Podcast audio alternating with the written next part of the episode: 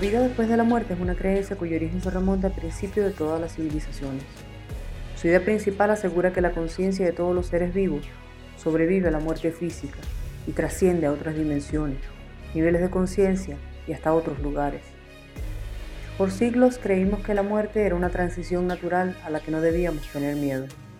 Pero a medida que la vida moderna nos fue cortando la conexión con todo el entorno, la idea de la muerte fue cambiando hasta convertirse en algo desconocido, ajeno y lleno de incertidumbre.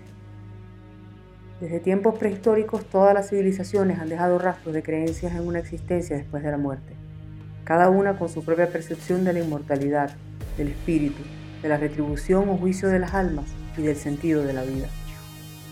Pero ¿de dónde vienen estas ideas? ¿Qué ha cambiado para que ahora sintamos miedo?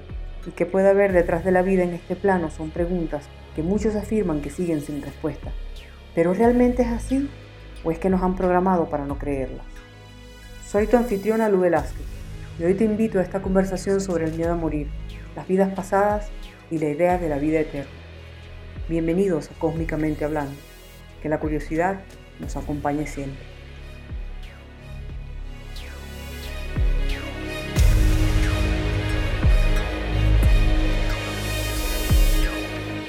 Bienvenidos a Cósmicamente Hablando. Eh, hoy me acompaña la naranja mentora, Andreina Bolívar. Es una buena amiga, editora, eh, promotora de lectura en proyectos B612 y Bookterapia. Eh, recientemente una recién estrenada editora para su proyecto de Bookterapia con el sello editorial B602, ¿correcto? Bookterapia B602. Bookterapia B602. Bienvenida, André. ¿Cómo eh, estás? Lourdes, yo estoy muy bien, un placer para mí estar aquí contigo. Felicitaciones por haberte lanzado a sacar no uno, sino dos podcasts. Este, me quito el sombrero. Eh, siendo podcaster, sé que es mucho el trabajo detrás de esto, sin embargo, felicitarte por, bueno, por tu motivación de, divulgar conocimiento a tus seguidores. De verdad que te deseo todo lo mejor. Ah, muchas gracias. Eh, la, idea es esa, divulgar información. Y, bueno, y también drenar un poco esa necesidad de conversar de todas esas cosas interesantes que uno tanto le gustan y que no tiene con mucha gente con quien conversar. Por lo menos es cierto. ¿No es cierto? Sí, sabes que sí, es cierto. Eh, y yo creo que esa es una de las cosas hermosas que trajo el 2020, ¿no? El, el, hecho de poder conectarnos con otras partes del mundo, usar el Zoom para, para conocer personas que, que tienen las mismas inquietudes que uno. Eh, bueno, nosotras somos un ejemplo, si bien a nosotras nos unió el tema del amor por la lectura desde hace algún tiempo, eh, creo que la pandemia fue una perfecta excusa para, para empezar a formar alianzas y, trabajar en proyectos conjuntos. Así que es una de las cosas por las cuales yo estoy agradecida. Bueno, yo también estoy muy agradecida. la verdad que el, el, el, trabajo y esta alianza ha sido, han sido cosas muy productivas y que me han enseñado mucho. Yo no sé si accidentalmente, pero eh, ha direccionado mi camino Ah, ver. De muchas maneras, ¿ves? Qué bien, qué bien. nada es accidente, nada es casualidad. Nada es accidente. Yo pienso que es así, que nada es accidente. Todo estaba previamente planificado. Bueno, y ahora que hablas de plan, me, encanta que uses esa palabra planificado, ¿no? Porque el tema que nos, que nos une hoy o que nos trae hoy precisamente tiene que ver con, con ese dilema, ¿no? ¿Planificamos o no nuestra vida antes de encarnar en esta tierra? Bueno, imagínate, tenemos que empezar por, por, por, por divagar sobre qué es el alma, si es inmortal, si no es inmortal, si existe la reencarnación, si no existe, a partir de qué momento se considera que uno puede estar muerto, tantas cosas, hay tantas preguntas con respecto a esto. Sí, ¿qué fue eh, primero, el huevo o la gallina, no? Exactamente. Para ponerlo más coloquialmente hablando, ¿no? Sí, claro. Totalmente. Este, eh, leyendo eh, sobre esto, em, pues me llamó mucho la atención el hecho de que realmente existe una disyuntiva entre la comunidad científica sobre el momento de la muerte. en, eh, algunas personas dentro de la comunidad científica consideran que el momento de la muerte se puede declarar cuando el corazón deja de latir. Ok. Y otra parte de la comunidad científica considera que se puede declarar la muerte únicamente cuando el cerebro ha dejado de funcionar. De dos, o sea, hay dos visiones completamente pues, distintas, ¿no?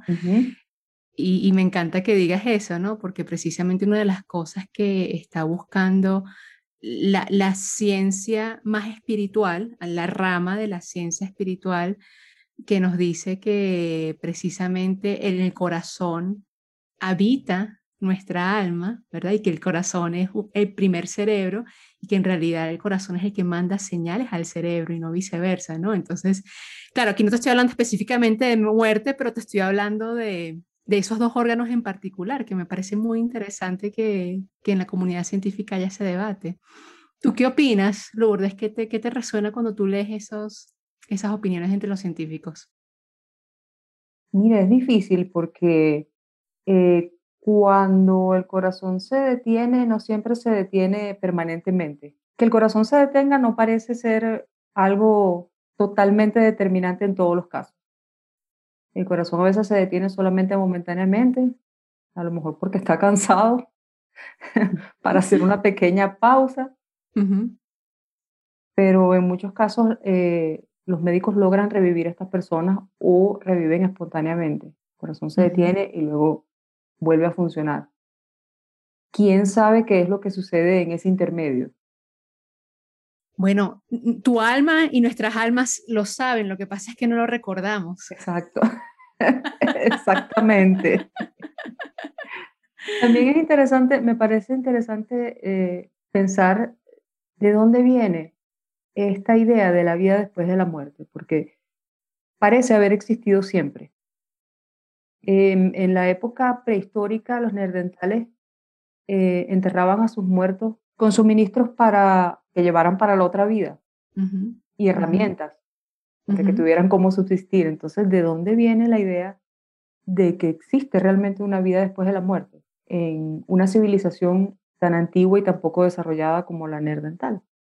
Sí, bueno, yo creo que quizás aquí, sin ánimos de, citar ningún libro, ¿verdad? Te voy a hablar desde, desde una cantidad de libros que he leído y desde la intuición, ¿no? Que yo creo que eso es muy importante que también empecemos a rescatar eso, ya que tu programa busca darle un espacio a la ciencia paranormal. Eh, siento que también es importante que integremos el cerebro izquierdo con el derecho, ¿no? Mm. Como que, porque van a haber cosas que muchos de tus oyentes van a escuchar o, van a encontrarse en programas y en libros que no necesariamente a ellos les va a resonar y está perfecto, ¿sí? Entonces es súper importante eso, que todo lo que hablemos en este momento no nos crean nada, sencillamente verifíquenlo y sientan en su corazón si es una información que ustedes ya conocían en su interior o que sencillamente no resuena con ustedes. Te voy a contar lo que resuena conmigo. Ok. Cuéntame.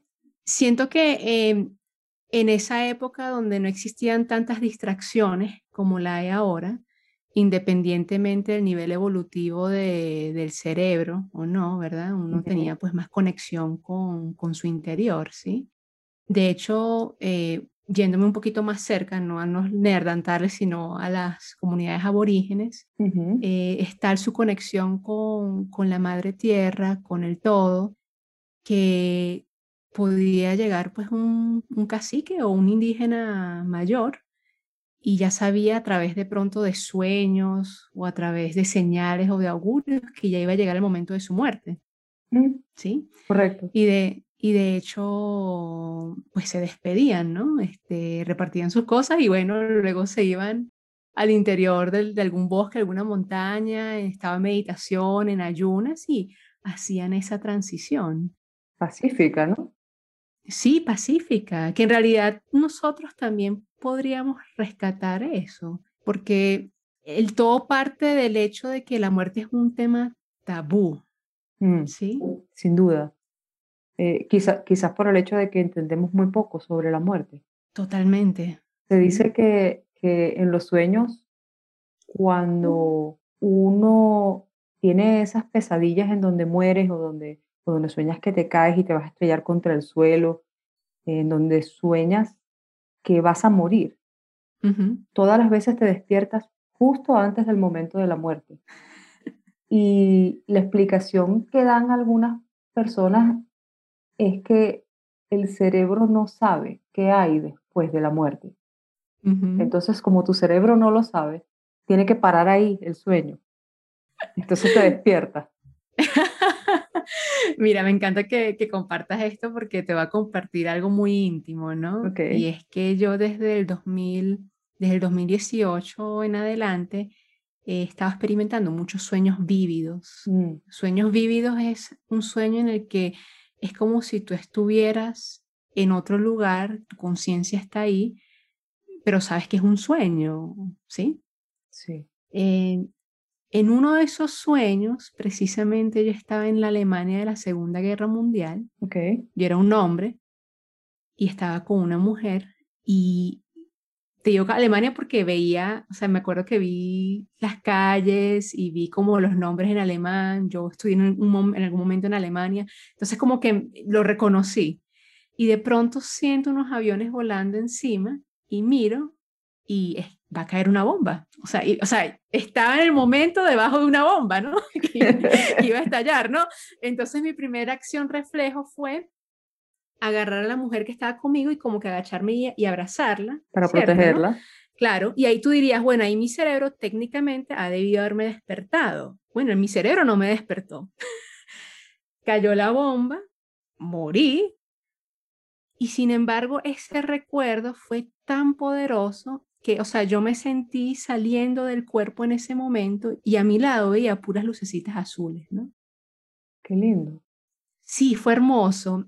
Y lo más hermoso fue la sensación de, de sentirme otra vez unida a mi verdadera esencia, como, como una paz, un amor, cero preocupaciones. O sea, yo nunca había sentido algo así, nunca, nunca. Y de hecho, ese sueño fue un catalizador para mí para investigar más acerca de la muerte, porque ya luego, años después, sí descubrí que eso era un, recuerdo, de una vida pasada o una vida paralela, ¿no? Dependiendo desde qué punto de vista lo veas. ¿Tú has tenido algún sueño así? Eh, no. Yo he tenido muchos sueños vívidos, ninguno que pueda decir que ha sido eh, un, un recuerdo. Pero cuando tenía unos 16 años, empecé a tener una pesadilla recurrente en la que yo vivía en Maracaibo, en un, en un departamento, en un primer piso. Y hacia el norte eh, estaba mi balcón. Y en esa dirección se veía casi toda la ciudad, porque los edificios no son muy altos. Okay. Y en mi pesadilla yo veía un tsunami acercarse. Ah. y, ¿sabes? Tenía el pánico, el susto, ¿qué hago? Corro al tercer piso y ruego que no sea tan alto, este, tantas cosas. Y frecuentemente justo antes de que la ola impactara contra el edificio, me despertaba. Te despertabas, ya. Ese sueño fue cambiando. Después cuando adopté mis gatos, entonces en mi sueño cuando veía venir la ola, empezaba una crisis de dónde meter los gatos. cómo salvar los gatos. Ya. Y siempre había un gato que se escondía en un lugar en donde no lo podía alcanzar y la ola siempre me encontraba tratando de salvar a mi gato. Claro, claro. ¿Qué significa eso? No lo sé. La realidad es que cuando me tocó emigrar, eh, una de las razones por las que me vine a este lugar es porque este lugar está a 2.500 eh, kilómetros de altura sobre el nivel del mar. Mm, o sea que tu intuición te está diciendo, prepárate que, que se vienen unos cambios geológicos bárbaros y es mejor estar en tierra alta. No sé si es eso, pero te voy a comentar que desde que estoy aquí no he vuelto a tener esa pesadilla. Mm, muy interesante, muy interesante eso que nos compartes, ¿no? Porque finalmente, si volvemos al tema de la reencarnación, ¿verdad? Te están mostrando lo que viene, te está mostrando algo que ya sucedió. Algo que está sucediendo, algo que está sucediendo en un universo paralelo.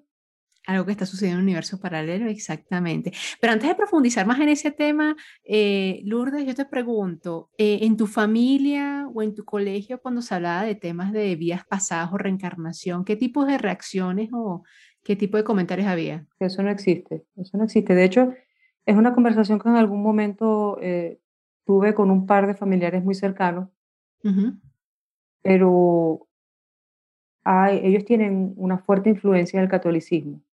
Y para el catolicismo la reencarnación no existe. Es un pecado, de hecho. A mí me decían mis monjitas, yo estoy en un colegio católico, me decían que era un pecado creer en la reencarnación. Ah, bueno, a mí no, no llegaron a tanto como decirme que era un pecado, simplemente me dijeron que, que, que pues no, que eso, eso no existe. El, único capaz de, de, de, volver de la muerte fue Jesús y, ¿sabes? Es como un asunto un poco elitesco. Solamente Jesús por ser el Hijo de Dios, era capaz, fue capaz de, de, volver de la muerte. Pero todos nosotros, los demás mortales, pues no, porque somos gente que no merecemos eso, o yo qué sé. Mm. Aun cuando el mensaje de él fue que ustedes pueden hacer todo lo que yo hago, ¿no? Entonces es un poco paradójico y contradictorio. El asunto religioso no me gustaría que profundizáramos mucho aquí porque es un asunto súper complejo, súper delicado. Yo siempre digo que hay algunos temas que tienen demasiadas aristas y curvas. Sí, claro. No, yo creo que también es importante abrazar el hecho de que las religiones cumplieron con su función, función en su momento. Claro. Sí, porque mm, no sé si esto lo has leído de pronto en los libros, no sé que tú ahorita eres fanática del Dolores Cannon, ¿no? A raíz de una lectura en particular, pero se dice, yo nada más me leí un libro de ella, ¿no? Que se llama Una nueva tierra. Y en ese libro ella menciona que el planeta Tierra es una escuela, ¿sí? Sí la Escuela Azul, y que precisamente una de las cosas que venimos a experimentar aquí para la evolución de nuestra alma es la dualidad, las polaridades, y qué mejor manera de experimentar esas polaridades, pues en un sistema, una sociedad, ¿verdad? Donde existe la economía, donde existe la política, donde existe la religión, la familia. Las pasiones. Exactamente, ¿no? Entonces yo creo que eh, en vez de mirarlo como, como con rechazo, de pronto es agradecer que cumplieron su función en su momento para nosotros vivir esa experiencia y que ya nos estamos moviendo hacia una etapa en la que todas las religiones se van a convertir en una, que es el amor, la espiritualidad. Claro, y, yo pienso que eso debería ser el objetivo de todas las religiones. Así es. La unión, la sensación de conexión, porque hasta ahora, fíjate, hemos vivido una historia religiosa de división y guerra, de aniquilación contra todo el que piensa distinto, de rechazo. Eso no, no tiene sentido para mí. Y al mismo tiempo te dicen que Dios es amor. Es demasiado contradictorio, eso no tiene sentido. Entonces, eh, sí, el asunto de las religiones es complejo, porque también pienso que en la cabeza de muchas personas existe esa, esa confusión, no existe esa separación entre religión y espiritualidad. Una cosa no implica la otra. Así es, así es. Estoy... la, religión es una organización eh, cultural en la que se establecen unas normas y, y, un modo de vida y un modo de pensar. La espiritualidad es otra cosa completamente distinta. Y a eso es lo que estamos despertando, eso es lo que estamos despertando en este momento, ¿no? Y, y fíjate que volviendo al tema de la muerte y el tema de la reencarnación, este, justamente el año pasado em, me encontré con una canalización de un, bueno, no es una canalización de él, sino que es un señor que escribe precisamente acerca del el plan de tu alma, Robert Schwartz, no sé si lo has leído. Sí, claro, he leído tres de sus libros. Ay, el de la historia del último, el del amor. Ay, yo no me he leído ese. ¿Qué tal es ese? Bueno, no, después hablamos. Después hablamos de eso porque no, sí, sí, del tema, ¿no? Sí, todo, pero, muy bueno. Me encantaron todos. Pero entonces cuando yo descubrí esos libros, em, fue muy interesante porque él nos plantea, de, él era un señor que estaba dedicado al tema de marketing ¿sí? O sea, él tenía su carrera profesional, hasta que él vivió un vacío existencial que lo llevó a tener una consulta con una hipnoterapeuta, ¿sí? Como que todo el tema de las regresiones para vidas pasadas estaba de moda y él dijo, bueno, voy a darme esta oportunidad, pero resulta ser que en esa sesión, cuando hace la hipnosis, la, la terapeuta se encuentra es con hazte de cuenta que como, con su yo superior y con su grupo de guías de almas que le ayudaron a él a planificar esta encarnación. Entonces, a partir de ese encuentro, él empezó a entrevistar, empezó a buscar a varias canalizadoras, varias mediums, ¿verdad? Para él indagar un poquito más acerca de cómo uno planifica su vida antes de encarnar. Mm. Entonces, eh, todos los libros van de eso, este, eh, pero casi todos tienen un elemento en común que es el tema del sufrimiento, ¿no? Que si alguna enfermedad o algún eh, atentado terrorista, ese tipo de sí, guerras, tragedias, hambruna, pobreza. Exacto. sí, cosas muy fuertes. Y yo no me identifiqué con eso porque yo decía, bueno, pero mi vida ha sido... a mí no me ha pasado nada. Y cuando y cuando llegó la pandemia en marzo, ¿verdad?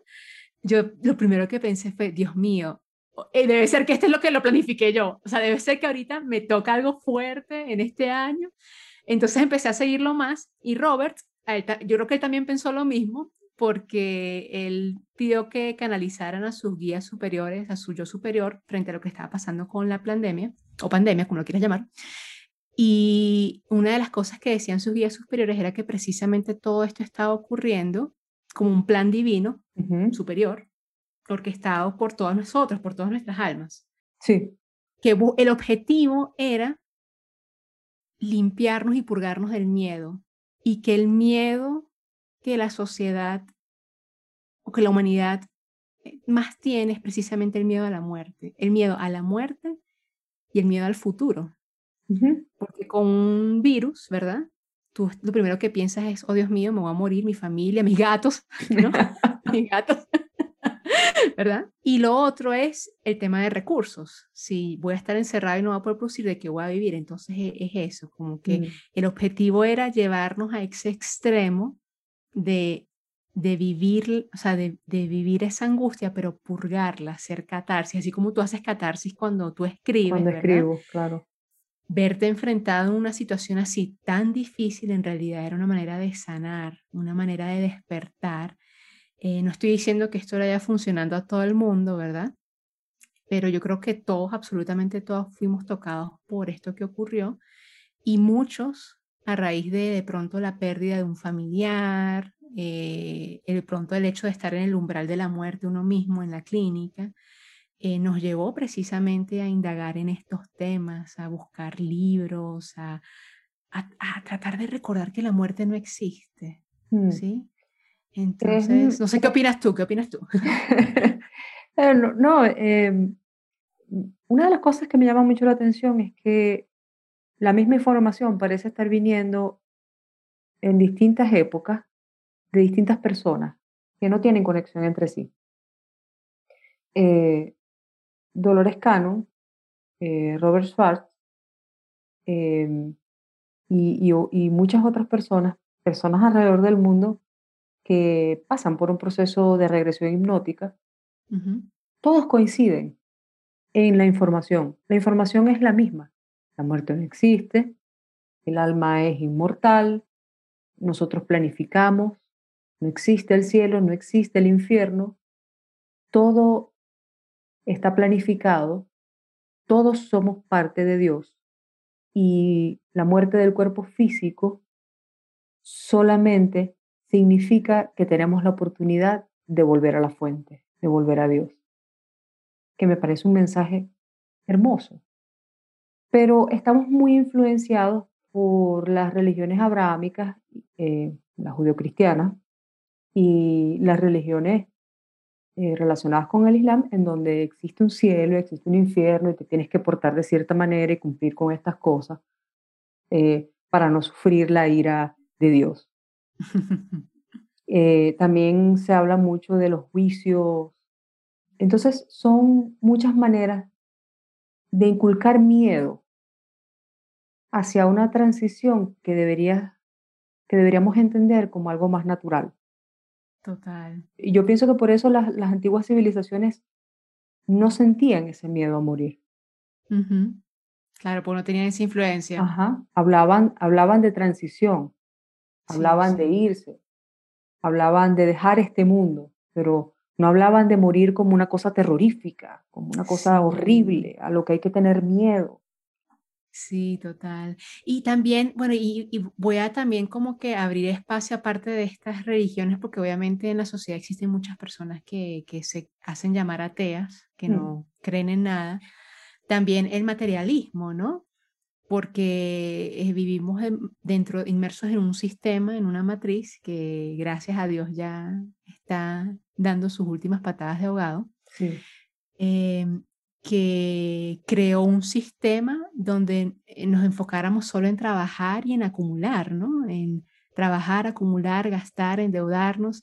Entonces, claro, si tú, si, si tú le entregas información a estas almas ateas de que existe un más allá, de que de verdad nosotros estamos aquí es para trabajar el amor incondicional, para brindar el mejor servicio a nuestros hermanos, para crear, para co-crear. Para co-crear, sí entonces las personas no, que van, a, que van a trabajar, que van a gastar, que van a viajar, ¿no? Entonces es como... ¿Cómo van a ser felices? Exactamente, ¿no?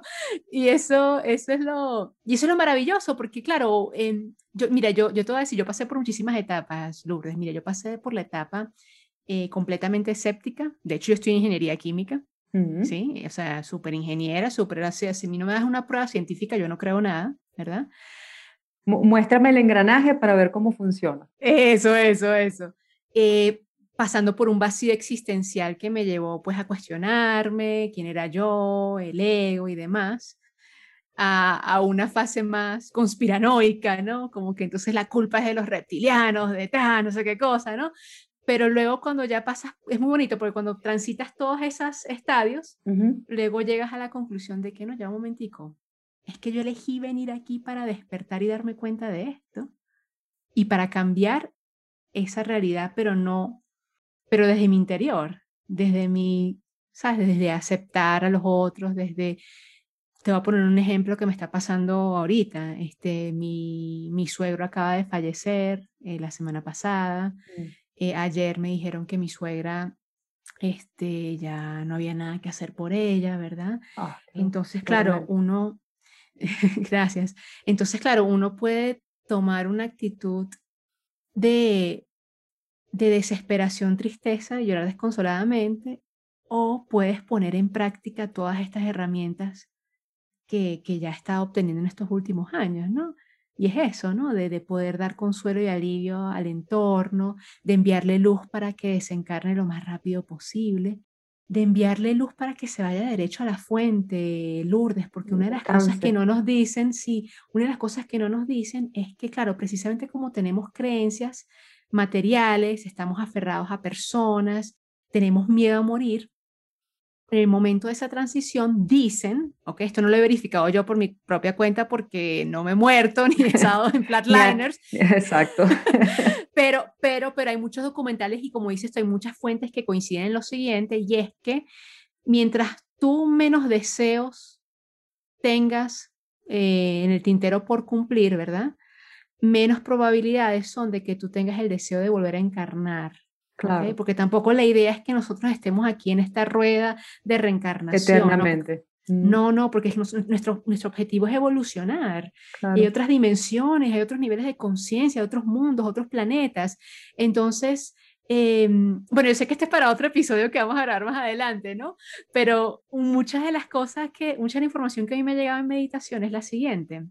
Y es que Mucha gente en este momento tiene miedo de morir porque sabe que esta es la última oportunidad de encarnación para poder dar ese salto cuántico. Si no trabajamos lo que vinimos a trabajar, si no cumplimos nuestra misión, es probable que volvamos a reencarnar, pero en una tierra más primitiva, no en la tierra de 5D o la nueva tierra. Sino en una más primitiva, sí. Eh, habla de eso eh, Dolores Cannon también. Ve. Mm, y creo que he leído un par de artículos eh, de otros terapistas de hipnosis que han, que han recibido la misma información a través de, bueno, ahí, está, ahí está el común denominador, ¿no? Que uno dice, bueno, no puede ser que tanta, además que estas personas escribieron esos libros o esas, esos datos cuando el Internet de pronto no existía. O sea, es, eh, hay muchas cosas para verificar. Fíjate que, la información de, Dolores Cannon em, empieza a llegar eh, a final de 1969. Imagínate, imagínate. Eh, eso fue antes de los 70, antes de nada. Y ella mantuvo esa información sin publicar hasta mediados de los 80. Ya. Entonces, sabes, hay muchas cosas en las que uno pudiera decir, bueno, pero esta persona pudo haber leído los, los libros de Dolores Cannon, pero Dolores Cannon empezó a publicar tardísimo. ¿Qué tal? 20 años después de que ella ya tenía muchísima información. Le dieron la señal de que podía liberar esa información seguramente. Sí, de hecho, eh, ella recibió instrucciones de cuándo liberar qué información. Ah, mira. Ella, sus libros fueron muy planificados según la información que ella había recibido y las instrucciones que había recibido de qué decir en qué momento. Wow, impresionante. Sí, es impresionante. Y, y, bueno, una de las cosas em, interesantes que yo, bueno, una de las cosas que yo considero más interesantes de la información que da Dolores Cano en sus libros es la manera en la que se explica cómo funciona el universo. Mm. ¿Y cómo funciona, Lourdes? ¿Cómo funciona? ¿Qué resonó en ti esa lectura? Te voy a decir por qué me causó mucha impresión primero. Hay una teoría conspiranoica que habla eh, de un alienígena que fue recuperado con vida eh, de una nave estrellada. Mm, las fuentes no coinciden entre, eh, en el lugar en donde en donde se encontró a ese alienígena, pero muchas, muchos documentos apuntan a que fue de Roswell, del mm, accidente de Roswell en 1947. Ese alienígena vivió eh, por 15 o 20 años, no recuerdo ahorita el dato exacto, en una base de, eh, la Fuerza Aérea. Área 51. 55 es la cosa. no, Área 51, eh, y la zona se llamaba S4, S4. Ok. Y mm, ese alienígena mantuvo comunicación con esta gente de inteligencia y les dio mucha información sobre qué hacían aquí, a qué estaban viniendo, cómo funcionaba todo, porque por, yo creo que por décadas no deben haberle creído. Mm. Pero una de las frases que a mí me llamó muchísimo la atención, me impactó mucho, fue que en algún punto ese alienígena le dijo a esta gente que el alma era lo que mantenía el universo funcionando. El mm. universo estaba diseñado para que las almas pudieran experimentar la vida. Mm, y que eso era el objetivo de absolutamente todo. Por supuesto, ellos no les creyeron, ellos estaban buscando información sobre cómo hacer un arma más potente, cómo hacer una nave que volara más alto, que volara más rápido, que no se viera y todas esas cosas. Pero esa fue la información. Luego llegaron a mí los libros de Dolores Cannon. Y en los libros de Dolores Cannon eh, se da una información parecida. Básicamente, las demás razas de inteligencia superior están son, parte de un proyecto de experimentación de almas. Es como si fuera un proyecto gigantesco de ingeniería espiritual. sí. Y ellos son los ingenieros que están a cargo de mantener todo funcionando como es. Sí. Es una cosa, bueno, es súper complejo, lo estoy simplificando muchísimo, pero, pero me pareció increíble a quién, porque hay mucha gente que habla de, de estas cosas y dice, pero vamos, que eso es otro libro de fantasía. Ah, claro, ciencia ficción, y de hecho eso es lo que Hollywood, Hollywood, nos ha metido, como que esto es ciencia ficción, no lo crean, no lo crean, pero en realidad casi que todo lo que nos muestran ahí es una manera de programarnos para nosotros no creer que esas cosas claro. Son reales, ¿no? Sí. Y Lourdes, ¿cómo se llama ese libro específicamente? El de, el de cómo funciona el universo de Dolores Ella, ella reparte esa información entre los cuatro primeros libros. Ok, ¿y, cómo, y te recuerdas los, los, títulos como para Sí, claro, ese es The Convoluted Universe, el universo completo. Convol ok, ok. Este, pero la información está repartida. Empieza como muy sencillita, sin mucho detalle en el primer libro, y luego en el segundo libro vuelve a hablar del mismo caso y dice que además de lo que le dijo en el primer libro, le dijo otra cosa y en el tercero dice lo mismo. Entonces, además de lo que dijo en el primero y en el segundo libro, me, dije, me dijo esto. Y en el cuarto da detalles impresionantes sobre, sobre todo este asunto de, de, la encarnación, la reencarnación, la desencarnación, eh, de, cómo las almas eh, deciden el momento de partir, el momento de encarnar, cómo escogen sus padres, su familia, el entorno, la época, el planeta, la raza.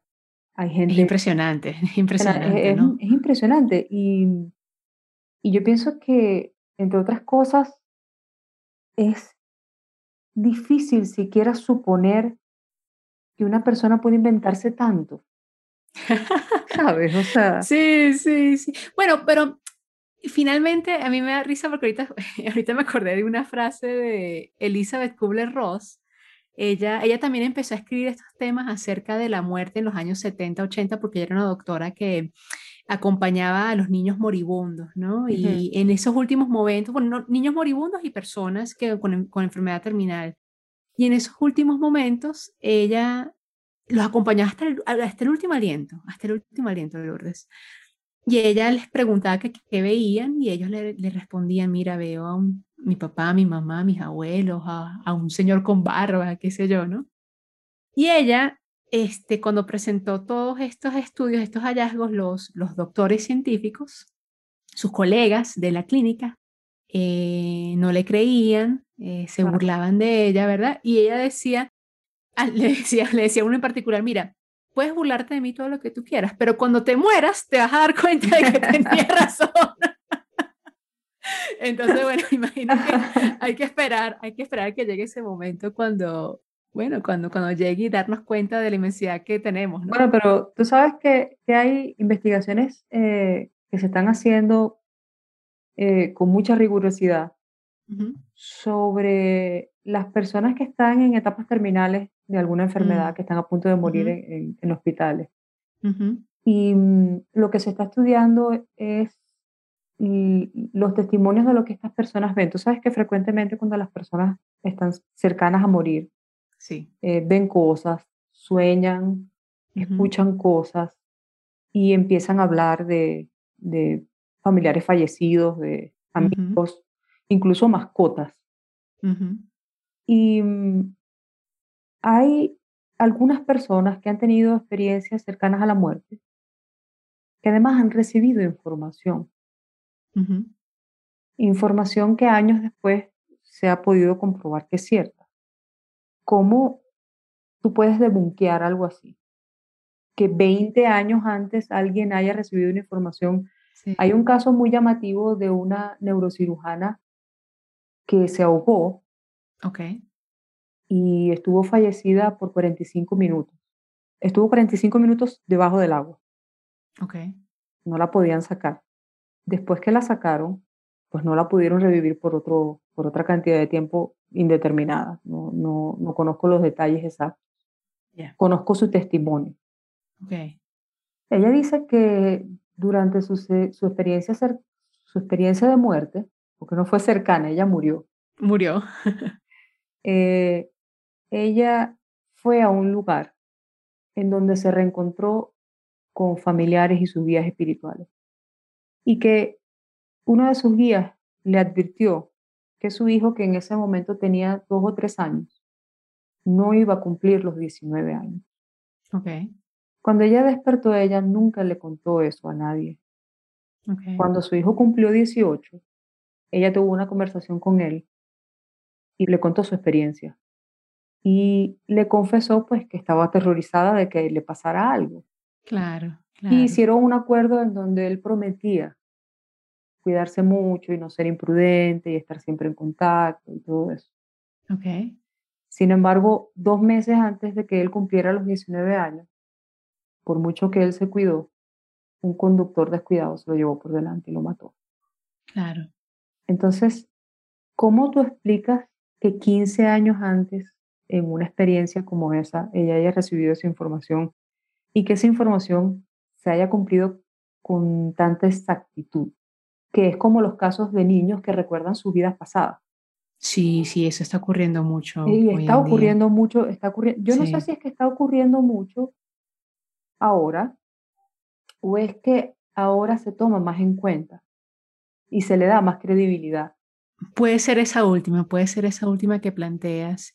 Ahora que mencionas el caso de, de esa señora, eh, uno de los casos que comenta Elizabeth Kubler-Ross en su libro, bueno, tanto Elizabeth Kubler-Ross como Raymond Moody son personas que han estudiado mucho este tema de la vida después de la vida y, y los casos también de experiencias cercanas a la muerte, donde de pronto una persona está en la clínica eh, empieza el electrocardiograma a dar la, la, línea de que está muerto, ¿verdad? Llega el doctor, la enfermera rápido, el, al el doctor se le cae un, un bolígrafo, un, sí, un bolígrafo, pin, y un pin, algo así, y rueda detrás, y cuando la persona vuelve en sí, ¿verdad? Y otra vez está estable y abre los ojos, le dice, ay doctor, mire, se le cayó, eso está por atrás. Y, y, el doctor dice, bueno, pero como tú sabías esto? No, es que yo me desprendí de mi cuerpo y yo vi toda la escena. Y de hecho lo más gracioso es que él, la persona dice, miren, yo les, yo les gritaba, estoy bien, tranquilos, déjenme ir, estoy feliz. Y lo trajeron de vuelta. que no, pero ¿por qué?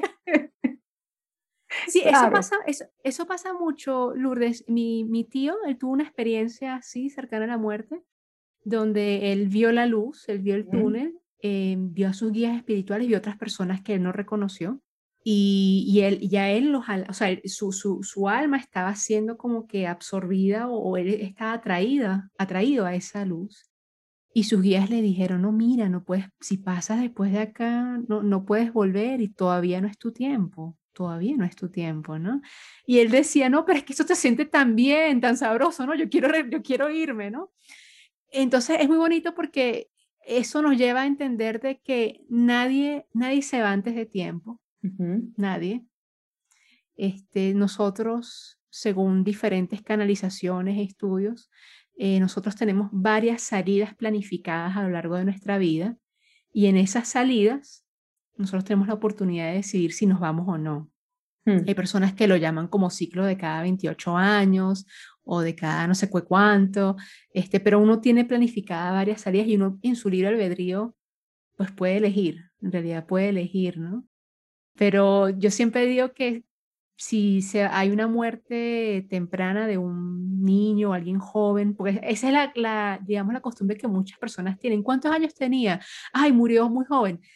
Bueno, pero, y se considera ese fallecimiento como anacrónico, como, una, como, que, como sí, que fue fuera de sí. tiempo, cuando no le tocaba. No. Las personas se van cuando ya cumplieron su misión, nada, ¿no? Y, pero, pero, esa es la cuestión, cómo podemos reivindicar el tema de la muerte y prepararnos para ella. Pero volviendo al caso curioso que me, yo, yo soy así, yo me voy por la tangente y me, me, voy, me acuerdo, ¿no? Volviendo al caso de Elizabeth Kubler-Ross, ella estaba cuidando a una niña, Ajá. ¿verdad? Con cáncer. La niña tuvo una experiencia cercana a la muerte y regresó.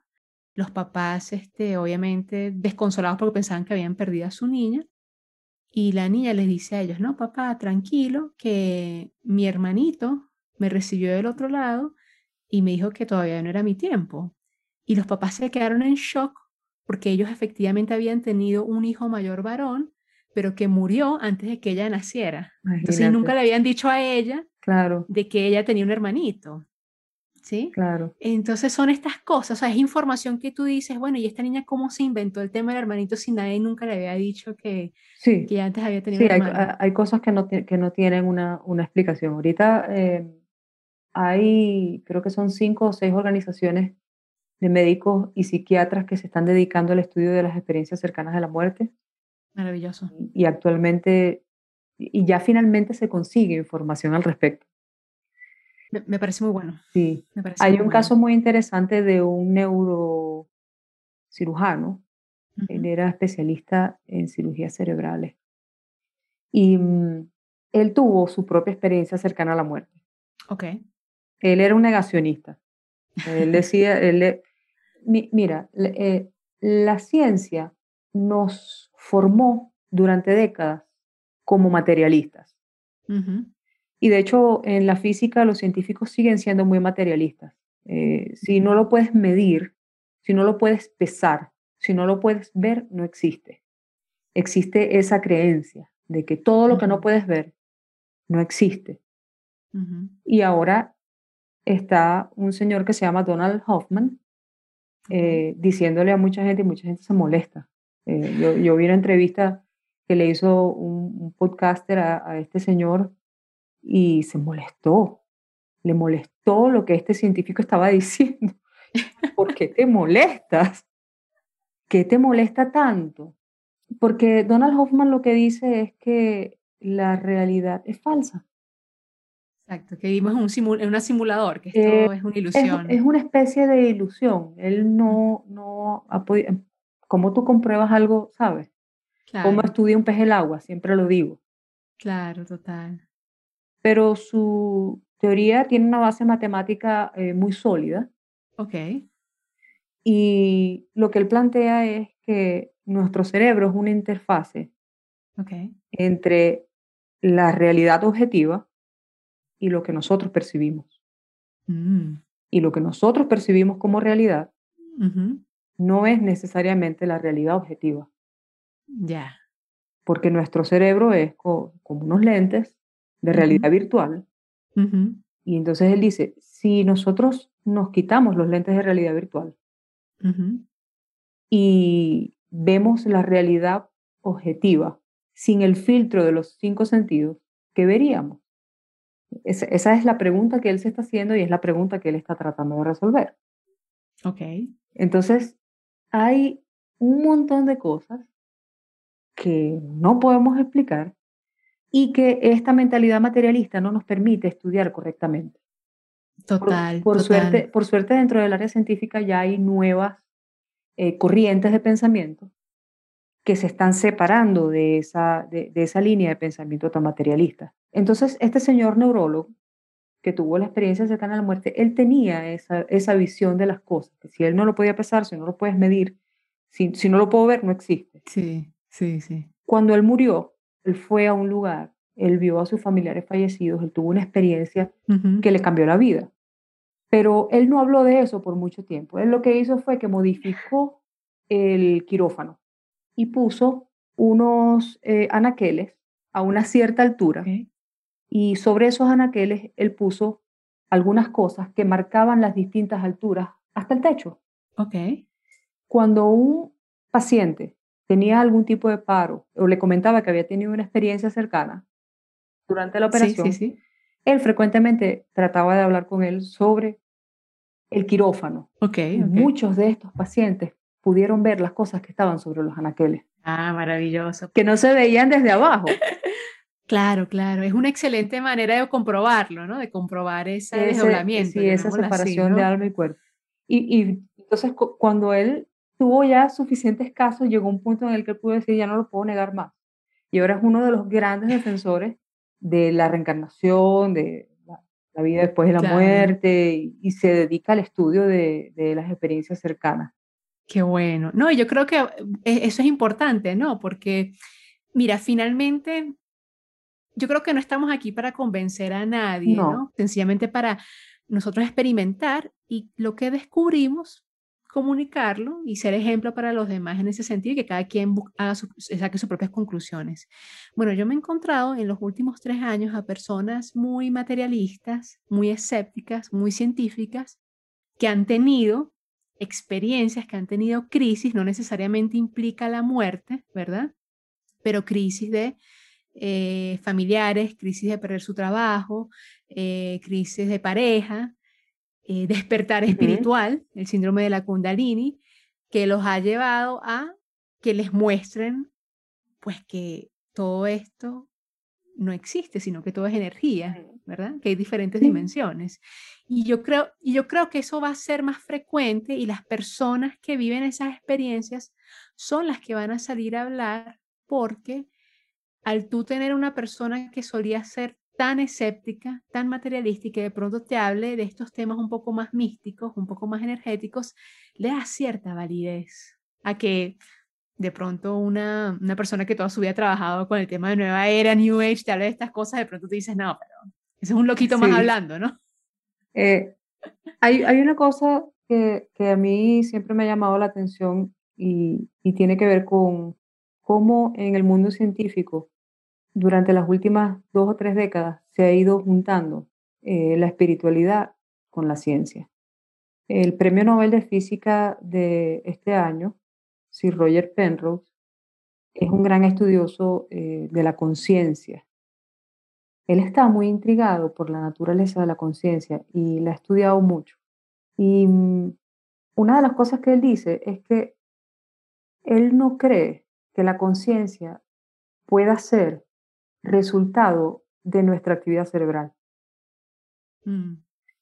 Y lo dice por una razón que desde el punto de vista matemático, bueno, para él tiene mucho sentido.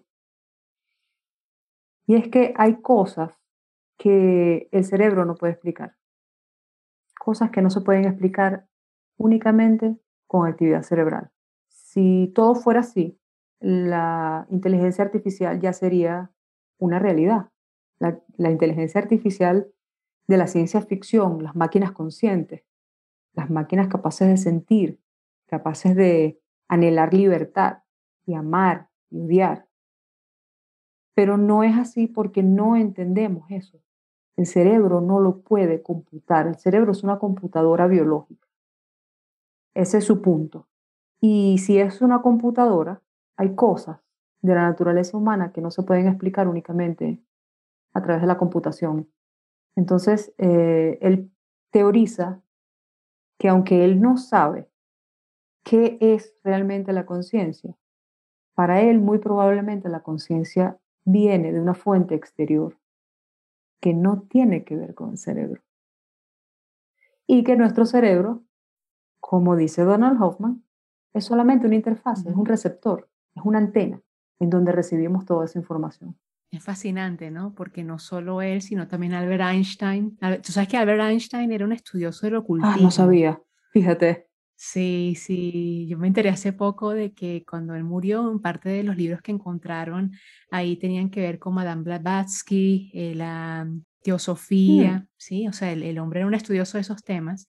Y bueno, él, perfectamente lo dice en una frase muy célebre, ¿no? Que uno no puede pretender resolver un problema desde la misma dimensión, el mismo nivel de conciencia en el cual fue creado, ¿no? E, esa pregunta. Entonces, claro, o sea, yo creo que son muchos los científicos que tienen tiempo estudiando esto y, bueno, es tan sencillo como que ahora la información se está más liberando, se está liberando más porque tenemos en internet, son, es más el despertar entre la misma comunidad científica que anhela que más personas se acerquen a una ciencia más espiritual, porque en realidad yo, mi visión no es que la ciencia y la espiritualidad se están uniendo, sino que siempre estuvieron unidas desde el inicio, lo que pasa es que la sociedad se ha encargado de separarla, ¿no? pero siempre ha estado unida. Y qué bonito es que nos demos pues la oportunidad de acercarnos a estos libros, a documentales, a experiencias propias. Como te digo yo, o sea, eh, tú, tú tuviste una experiencia de, de regresión hipnótica, Todavía ¿cierto, Lourdes? Todavía no has tenido. Bueno, tú, tú estás a punto de, de embarcarte en esa experiencia, ¿cierto? Estoy pronta a eso, sí bueno, que las personas den la oportunidad de hacer una regresión, que en estado meditativos pues eh, pidan a su yo superior que les muestre vidas pasadas, en sueños, en meditación, porque yo creo que estamos en un momento donde el, el famoso velo, el famoso velo del olvido, ¿verdad? Se está haciendo cada vez más delgadito, más delgadito, más delgadito, y es más fácil para nuestros guías espirituales y nuestro equipo celestial ayudarnos y mostrarnos las herramientas que necesitamos para, para evolucionar, para continuar con nuestro Es interesante que utilice la palabra velo, porque en física cuántica se está empezando a utilizar mucho. Eh, el velo de la realidad.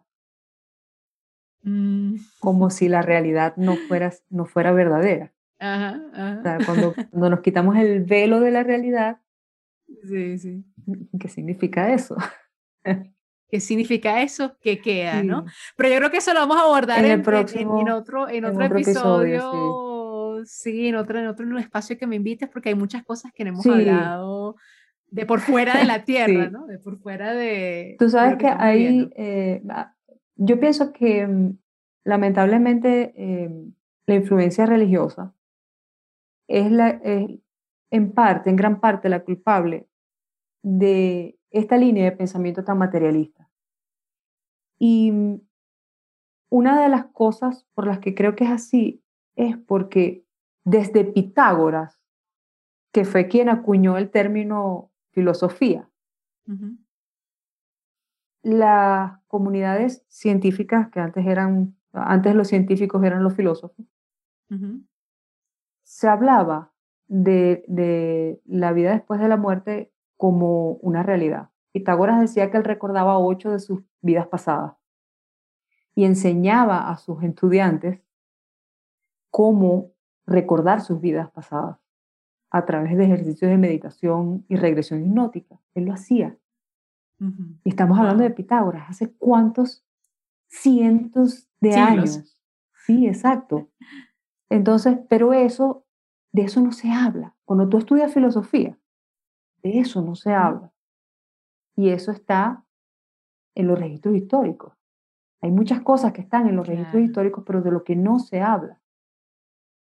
Claro. Bueno, ahí también tienes que, no, no solo, entiendo cuando dices que la religión, sin embargo, yo me un poquito más amplio, el sistema gubernamental las personas que se encargan de eh, aprobar, sí, sí, exacto, aprobar que se estudie y que no se estudie en los colegios y demás. De hecho, eh, una de las cosas que, que, me ha llegado muchísimo es que muchos de nuestros libros de historia son obsoletos, hay que volver a reescribirlos. Eh, sobre todo los libros sobre antropología, paleontología, todas esas cosas están cambiando. Hace poco, la semana pasada, se hizo una publicación científica sobre unas huellas humanas eh, que consiguieron que tienen millones de años.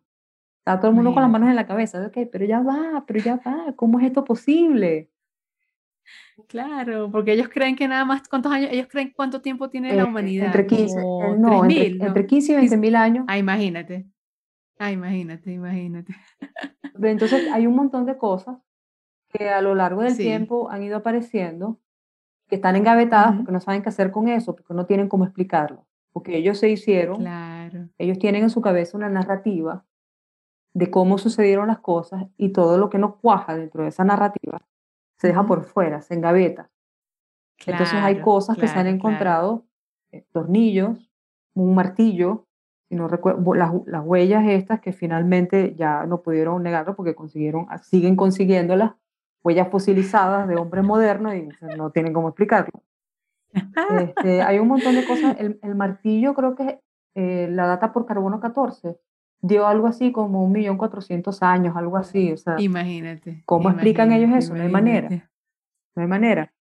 Bueno, yo, yo creo que es el, el, llamado, ¿no? Que desaprendamos, que, que dejemos, sobre todo para las mentes más científicas, racionales. Yo era una persona, yo era una persona así yo era una negacionista. Yo, sí, yo también, yo también. Esto, esto, yo no computaba nada de esto, esto no, no tenía sentido.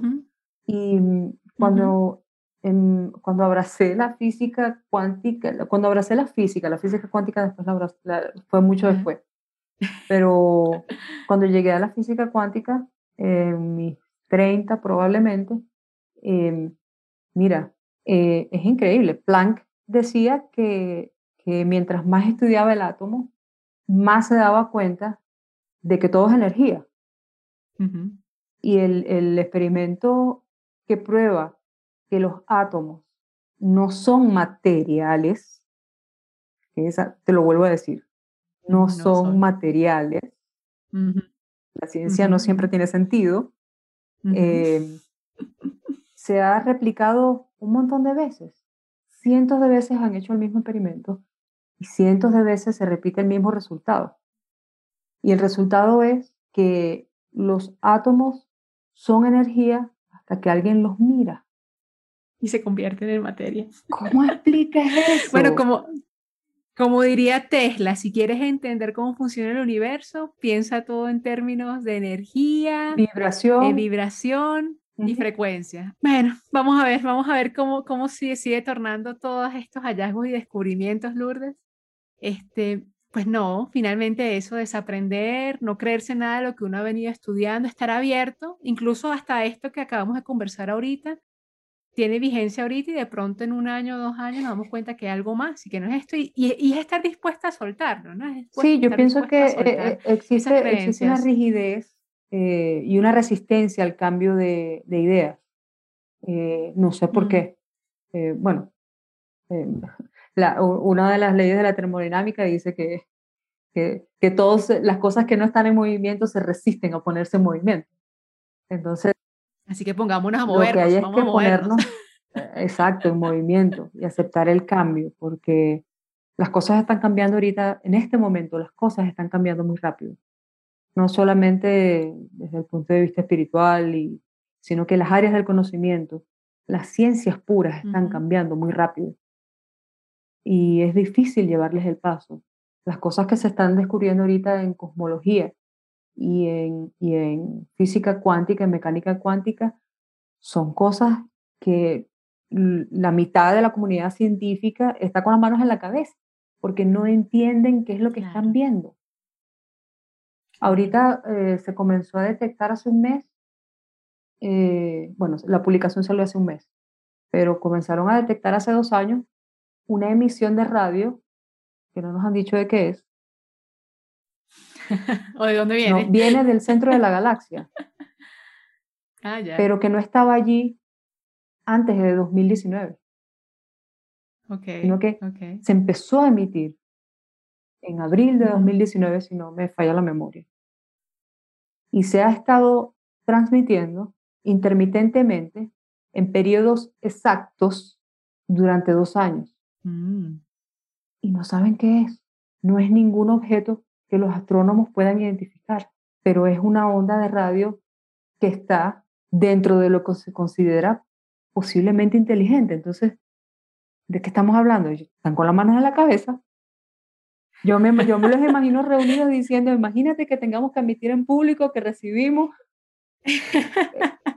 bueno, yo, yo, creo que, yo creo que la respuesta para ellos llegaría más rápido si tomaron un tiempo para sentarse a meditar y hacer sus mantras y conectar con su yo superior, seguramente llegaría Estoy totalmente de acuerdo con eso. Y en la física cuántica les, les está pasando lo mismo. Ellos están haciendo los experimentos con el acelerador de partículas y y, cada vez hay más mm. preguntas y, menos respuestas. Sí, sí. Yo creo que, mira, yo creo que hasta que no, la humanidad no trascienda, hasta que nosotros como colectivo no hagamos esa transición a una conciencia superior, no lo vamos a entender, porque no lo vamos a poder entender desde este nivel de conciencia que tenemos en este momento. Sí, eh, eso, en eso estoy de acuerdo contigo. Necesitamos, necesitamos dar ese salto, abrirnos, este, bien sea en este cuerpo o no, bien sea en esta tierra o no. Y ahí vamos a, es que más no vamos a encontrar respuestas, las vamos a recordar. André, ¿tú crees que el alma y la conciencia sean lo mismo? El alma y la conciencia sean lo mismo. Bueno, si partimos de que existe una conciencia universal, como lo dice Dolores Cannon, ¿verdad? Y lo, como lo dijo el, el, el, el marcianito este que cayó de Roswell, este, hay muchas em, canalizaciones, muchos libros, muchas este, fuentes de información que coinciden en que esa misma conciencia eh, se dividió en, en millones de fractales que terminan siendo el alma, pues. Y se dividió precisamente en millones de fractales para poder experimentarse en diferentes dimensiones. Entonces, si partes de ese concepto, sería lo mismo. Pues sí, la alma, la alma y la conciencia es lo mismo. Ahora, lo que no es lo mismo es lo que está experimentando cada fractal, ¿no? Y por eso es que eh, hay tanto énfasis en que no existe una verdad absoluta, porque tú puedes estar mirando, de pronto, hay un, hay un meme en redes que es, me encanta, porque es como una especie, creo que es un cuadrado, si no me equivoco, pero dependiendo de la manera en que enfoque la mm. luz, en una pared aparece como en un círculo y en otra aparece como en un cuadrado, ¿no? Entonces es eso, no, no podemos pretender que, que lo que tú y yo estamos hablando aquí, que lo que estos científicos han descubierto, que lo que estos místicos nos dicen sea todo verdad, porque cada quien está experimentando su realidad. Es más, de pronto hasta lo está experimentando en diferentes líneas de tiempo. Sí. sí. Que, es, que es otro tema que no hemos hablado, que yo creo que da para otro también. Otro no, porque fíjate, porque fíjate, las vidas pasadas siempre se nos ha presentado desde los libros de Dolores Cannon, de Brian Weiss, de Robert Schwartz, de Michael J. Newton. Hay, hay muchas personas, que, muchos terapeutas que se han dedicado a esto, ¿no? Nos muestran como algo lineal, ¿no? Como que, bueno, esta, esta vida que ella nos está describiendo en esta consulta eh, es del mm, el siglo XIV mm. o de la época victoriana en Inglaterra, qué sé yo, ¿no? pero hay estudios y hay corrientes que dicen que, que bueno, que la, el tiempo no existe, que, que, todo está pasando de manera simultánea, ¿sí? Que es más, de pronto tú, tu fractal, que se dividió de esa conciencia, luego se dividió como en otros 13, 16 pedacitos, y es el que está viviendo la experiencia en diferentes tiempos, en, en diferentes líneas de tiempo, ¿no? Mm. Eh, de, de, hecho, incluso se dice de que cuando de pronto tú, tú, sientes como una tristeza muy profunda o algo, algo en tu pecho que no tiene nada que ver con lo, con lo que tú estás viviendo, a veces es ese otro fractal llamando a sus otros fractales para que lo ayuden, para que, que le ayude a centrarse, ¿no? Entonces, por ejemplo, si de pronto te duele la cabeza, no sabes por qué, o te da náuseas, o incluso te da algún síntoma de gripe, ¿no? Que por ahí está dando, por ahí está dando mucho, ¿no? como que tomar conciencia, respirar, hacer tus respiraciones, ¿no? Y llevar tus manos al corazón y, decirte a ti mismo y decirte a tu yo multidimensional, como que mira, todo va a estar bien, estamos bien, todo va a estar bien, ¿sabes? Porque a veces uno mismo puede ayudar a sus a su fractal multidimensional en, en otras líneas de tiempo, en otras dimensiones. Es muy fumado, ¿no? Wow, o sea, sí, es muy fumado, pero, pero a mí me resuena tanto, pero a mí me resuena tanto que cuando a mí me pasa, yo lo hago, yo les digo, tranquilos, tranquilos, vamos bien. Pero tú sabes que me llama, tú sabes que, que es súper interesante. Yo recuerdo en 2009 o 2010, em, salí de mi apartamento, estaba con mi pareja, salimos un sábado por la mañana a desayunar y antes de llegar a una intersección, por algún motivo, a pesar de que no habían carros, era temprano, no había tráfico, yo bajé la velocidad. Y justo cuando llegamos a la intersección, una camioneta atravesó sin, sin detenerse. Mm, el chofer iba dormido sobre el volante. Wow. Y en ese momento, yo tuve la impresión, y se lo comenté a ella, de que eso había pasado en otro lugar. Mm. De que en, mira, no sé cómo explicártelo, ¿no? Y yo sé que suena loco y que, de qué está hablando Lourdes. Pero sí, yo tuve la sensación de que en un, quizás en un universo paralelo, en otra realidad, yo qué sé, esa camioneta nos había impactado. Sí, es posible, es posible. Y que no me tocaba, y que no nos tocaba en este. No tocaba en ese, es posible, es posible. Es muy, es muy interesante, es muy interesante. Y nuevamente son cosas que no puedes medir, son cosas que no puedes comprobar, pero, pero el hecho de, de, de que esta información esté a la luz y que de pronto tú te digas, bueno, si yo estoy aquí y estoy evolucionando, y si todos somos uno, porque técnicamente tú eres yo, yo soy tú, si vinimos de la misma conciencia. Técnicamente lo que estamos haciendo, estamos conectados, yo me estoy mirando un espejo contigo, igual que las plantas, igual que, o sea, todo, todo está conectado, ¿no? De hecho, en, en el origen del universo se supone que todos éramos una sola cosa que explotó y se convirtió en esto que somos. Exacto, exacto. Entonces, si, si tenemos esa información, por más que no podamos comprobarlo, eso de alguna manera tiene que abrir una puerta hacia la empatía, hacia la compasión, hacia el amor incondicional, hacia el no juicio y hacia el respetar de que hay diferentes experiencias, diferentes niveles de conciencia y que no estás aquí para, para cambiar al otro, Sencillamente estás al otro aquí para iluminar con tu presencia, con, tu, con lo que tú haces, pues con tus dones y talentos, y que de pronto eh, parte de esa luz sirva para salpicar a tu entorno o, que sirva como una especie de faro para que esa misma persona luego se convierta en un faro para su entorno. Entonces es una cadena, es una cadena muy bonita, una cadena muy hermosa. Muchos científicos dicen que es imposible eh, comprobar nada de estas cosas. O hay una em, terapista de hipnosis que dice, si bien es cierto que no podemos comprobar esto científicamente, lo que sí podemos hacer es recopilar suficiente información que tenga importancia y relevancia estadística. Y eso lo podemos convertir en una prueba científica. Y ella se está dedicando a, a, estudiar casos de niños que recuerdan su vida pasada espontáneamente.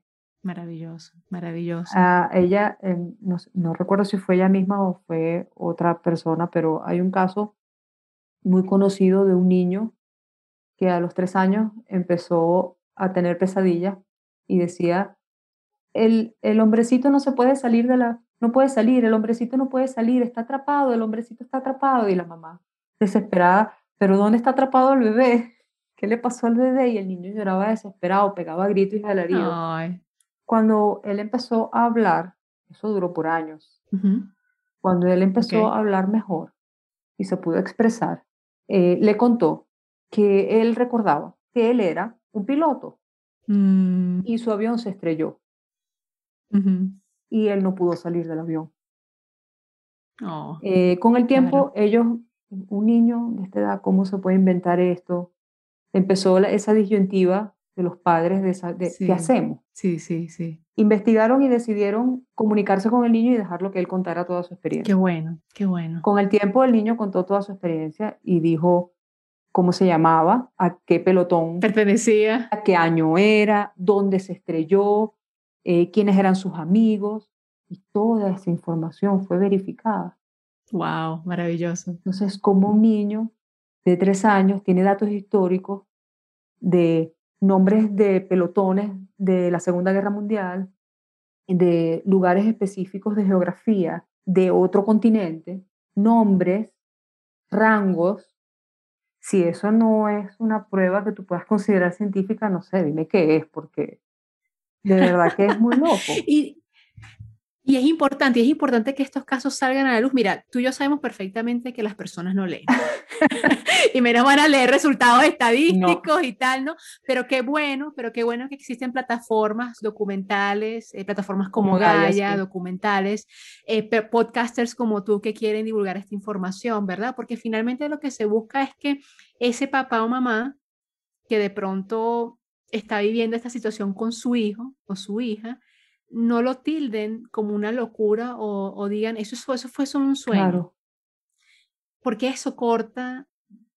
O sea, hazte de cuenta, esto, esto, esto, bueno, esto yo no lo puedo comprobar yo, porque no, obviamente ya estoy grande cuando recibí esta información, pero yo hice un curso de interpretación de sueños y en ese curso, este, precisamente la facilitadora, que tiene años, desde los ocho años escribiendo sus sueños, ella nos contaba que las almas jóvenes, los niños, los bebés, cuando ellos llegan, la manera en que ellos sueñan no es la misma que los adultos. Me explico. Cuando una nueva alma llega, todavía está conectado a la cache.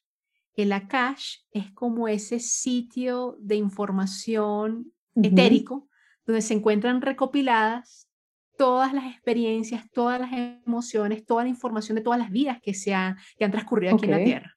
¿sí? Entonces el niño cuando sueña, sueñas con sus vidas pasadas, sueñas con sus vidas paralelas, ¿sí?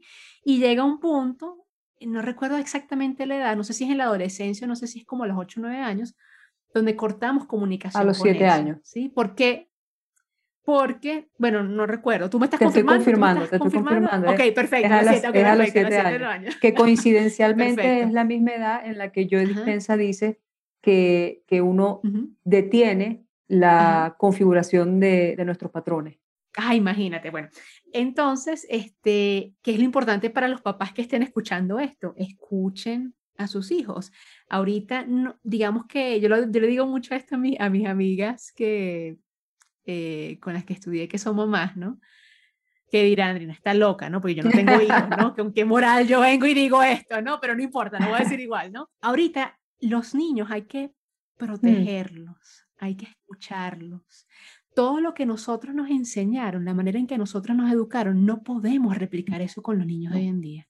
Estaríamos cometiendo el error más grande de la humanidad, porque esos niños vienen aquí con una misión muy específica, ¿sí?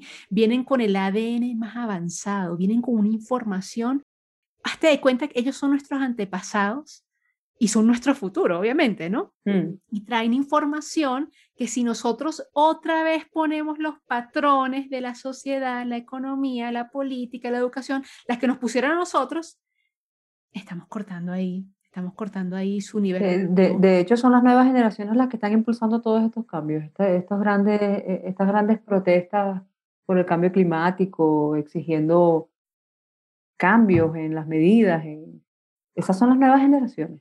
Y hay algo que yo he notado mucho, las nuevas generaciones eh, son extrañamente, porque no se explica en el mundo en el que vivimos que las generaciones nuevas sean tan ingenuas. Ahí es como si se sintieran ajenas a las cosas malas. Y eso los hace ser, no, yo no sé si imprudentes o descuidados. Los pone en peligro a veces, porque no tienen, es como si no tuvieran tanta malicia como uno tiene. Eh, yo pienso que nosotros somos de una, de una generación súper maliciosa y desconfiada, pero yo noto en estas nuevas generaciones como una tendencia a ser muy confiados y a, no tener esta malicia, y pienso que es eso. Bueno, Dolores Cannon habló de, la, de, la, de las tres olas de voluntarios. Sí, las semillas estelares. Las semillas estelares, las, tres olas de almas eh, avanzadas que decidieron encarnar en la Tierra para ayudarnos a evolucionar. Em, y pienso que esta es una nueva ola. Sí, definitivamente. Y, es una ola, por lo que entiendo, no es una ola que tenía la misma misión de elevar la frecuencia. Esta es la ola que ya va a crear la nueva realidad, que va a crear la nueva humanidad. Es la ola que ya viene como que... Justamente estaba hablando con un muchacho, un numerólogo cósmico la semana pasada, ¿no? La semana pasada, hace dos semanas él me decía que, eh, bueno, tú estás familiarizada con el concepto de viajes astrales, que cuando uno duerme, tu cuerpo, tu alma sale y hace, bueno, viaja. Mira, yo he tenido una experiencia que, cuando tengas tiempo las conversamos. Bueno, pero entonces anótalo como próximo episodio en todos los episodios que me, que me, vas a invitar, ¿ok? Pero básicamente él mencionaba que ya en la Tierra se están encarnando almas con misiones, misiones galácticas. ¿A qué me refiero yo con esto? Son almas, lo llaman como los felinos guerreros, creo que se llaman, ¿no? Son niños hermosos, que tú sabes que esos niños están naciendo con esos ojos bien grandes, ¿no? Como que a la expectativa de que, Dios mío, llegue en el tiempo de la transición, qué emoción que viene, ¿no? Bueno, esos niños cuando se van a dormir, según su número de su fecha de nacimiento, ¿verdad? Creo que sean 55, si no me equivoco según su fecha de nacimiento, estos niños en las noches tienen mm. un trabajo, tienen una labor, y es ver en su vecindario, en su zona, ¿verdad? Este, si hay de pronto alguna frecuencia energética discordante, no equilibrada, que no está alineada con las nuevas vibraciones que está viviendo el planeta Tierra, y se acercan e invitan a esa alma ah, a desencarnar. Repítelo, por favor. Volver a, repetir, volver a repetir, ¿no? Entonces, niños que tienen su día a día cotidiano con su familia, van, eh, toman clases desde casa, si todavía están, desde, desde no van a la escuela, qué sé yo. Y en la noche, cuando duermen, su alma se desprende y son estos guerreros felinos que lo que hacen es hacer como una especie de ronda alrededor de su vecindario, de las zonas, para ver qué alma discordante está eh, lista para ser invitada a desencarnar. Porque, mira, fíjate, otra de las cosas que no hablamos, ¿verdad? Ay, mío, este, este episodio se va a hacer larguísimo, pero no importa. con esto vamos cerrando, con esto vamos cerrando. sí. No, pero me invitas para otros, me invitas para otros. Ok. Entonces, eh, mucho también de lo que está pasando desde el 2020 tiene que ver con eso, de que es, hermosísimo y tú lo leíste en los libros que, que me ayudaste a, a corregir, las canalizaciones que me ayudaste a corregir, que también hablaremos de eso más adelante, ¿no? Y uno de los libros dice que durante estos próximos años van a venir una serie, serie de eventos, llámalo pandemia, llámalo tsunami, terremoto, eh, erupción volcánica, lo que tú quieras, ¿verdad? Meteorito, qué sé yo pero precisamente todo esto que está ocurriendo ocurre porque nosotros lo planificamos y porque es nuestra oportunidad para irnos de acá, ¿sí? ¿Te acuerdas que hablábamos de las salidas del alma? ¿Sí? Sí. Entonces, claro, como la frecuencia energética del planeta está cambiando, como está entrando más información, más fotones, más luz, ese famoso sol central del que tú me hablaste y que eh, descubrieron un radio, una frecuencia que no habían visto antes, de pronto es eso, no lo sé. Este, el planeta está cambiando. la, actividad solar ¿sí? se acaba de reactivar, acaba de comenzar un nuevo ciclo solar de 11 años, eh, en donde, vamos a ver muchas, muchas erupciones, muchas emisiones de plasma, muchas emisiones de rayos de todo tipo. Eso es información, todo eso es información. Bueno, y cuando divulgan esa información por los medios convencionales como BBC, que se dicen no hay nada de qué preocuparse, no hay nada de qué alertarse, y al contrario, yo les digo, sí hay que estar que ver aquí. Vayan a tomar café. Sí, sí, total, total. Pero bueno, volviendo a ese tema, ¿verdad? Es muy bonito porque este, por eso es que hay que, hay, la invitación es cambiar la perspectiva frente a la muerte y la desencarnación, porque ahorita todos estamos siendo llamados a elegir hacia dónde vamos a evolucionar, hacia dónde nuestra alma va a ir, si va a reencarnar en una tierra primitiva para continuar con sus lecciones, que está perfectamente, o sea, bien, si vamos a de pronto evolucionar a otra dimensión, que eso implica irnos a otra galaxia, a otro planeta, a otro universo, como quieras llamarlo, o si hacemos el salto con este cuerpito que tenemos ahorita, ¿no? Que nadie nunca lo ha hecho. Entonces todo el mundo está así como que expectante, como que lo lograrán, lo lograrán, lo lograrán. Entonces por eso yo creo que es muy bonito que, que estemos hablando de esto de vidas pasadas, vidas paralelas, paralelas de, de, la muerte, porque finalmente todo, todo es cambio, todo es transición. No hay que ver estas desgracias, no hay que ver estas eventos em, de la Tierra. Eh, tú mencionabas ahorita el tema de cambio climático. Yo era una de las personas que creía mucho en cambio climático. Sin embargo, después de varios años me he dado cuenta de que de que no existe, de que también es parte de esta programación para que uno no se asuste ante los cambios que van a hmm. venir. Nuevamente, esto no está comprobado científicamente por nadie, entonces ahí pondrán a Andreina, tú sabes, no, hereje, ¿no? A loca. Eres esta que trabajaba en las cosas una, una, de las cosas, yo tengo, mi prima dice que em, el cambio climático eh, es un ciclo natural del planeta, que es una información que se ha dado en varias oportunidades, algunos, muchos científicos están conscientes y, y, lo dicen así. Sabemos que hay un, hay un proceso de cambio en el clima que es cíclico y que cada tantos años se repite y estamos por empezar ese nuevo ciclo. Sí, y, y claro, lo, lo, que sí se dice, lo que sí sabemos es que nosotros hemos eh, acelerado ese, ese cambio. Sí, probablemente. Probablemente lo hemos acelerado. Yo creo que lo bonito que trae el cambio climático es ese despertar de la conciencia ante la, la, responsabilidad frente mm. al medio ambiente, ¿no? Hasta la responsabilidad frente a lo que uno consume eh, sin embargo, vas a encontrarte en muchas eh, medios de comunicación convencional que ellos no te van a hablar de estos cambios que está viviendo el planeta Tierra por la ascensión, sino por el cambio climático. Entonces va, va, a empezar, vamos a cambiarnos de el bichito a, cambio climático. Entonces, para que estén alertas. De este bichito a otro bichito. A otro bichito, otro bichito. Hay un asunto interesante sobre mm, las catástrofes provocadas por cambios climáticos. Y es que en los libros de Dolores Cannon, muchas de las personas en sus experiencias de regresión recuerdan haber ido a una nave y en la nave se les mostró un inmenso tsunami que arrasaba con los continentes.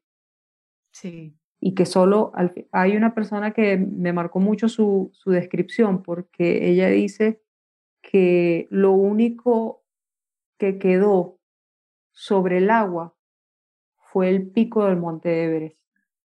Ah, imagínate. ¿Sabes? Si eso viene, ¿qué vamos a hacer? ¿Por dónde nos vamos a ir? No, no, no vamos a, nos vamos a otro nivel de conciencia. No vamos a estar aquí.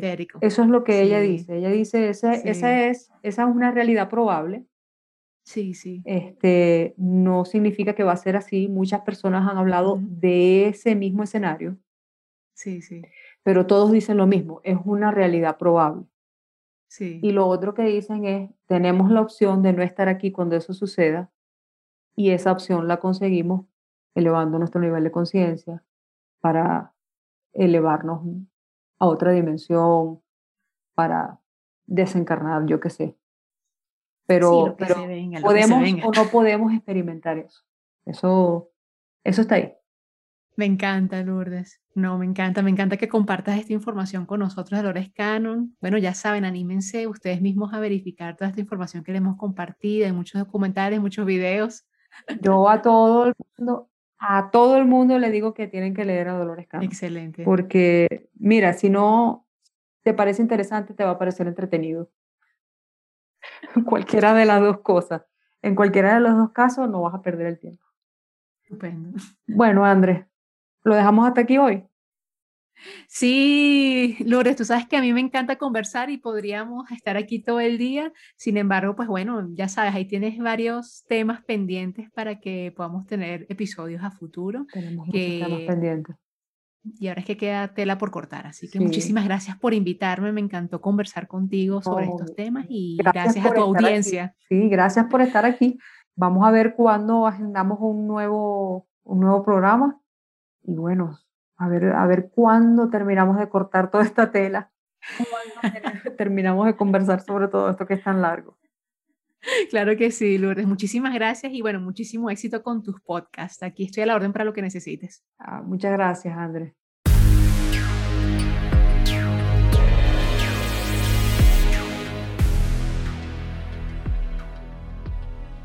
Desde lo que le ocurre a nuestro cuerpo hasta si podemos ser conscientes de que hemos muerto, los científicos llevan mucho tiempo tratando de desentrañar los secretos que nos esconden la muerte y el más allá.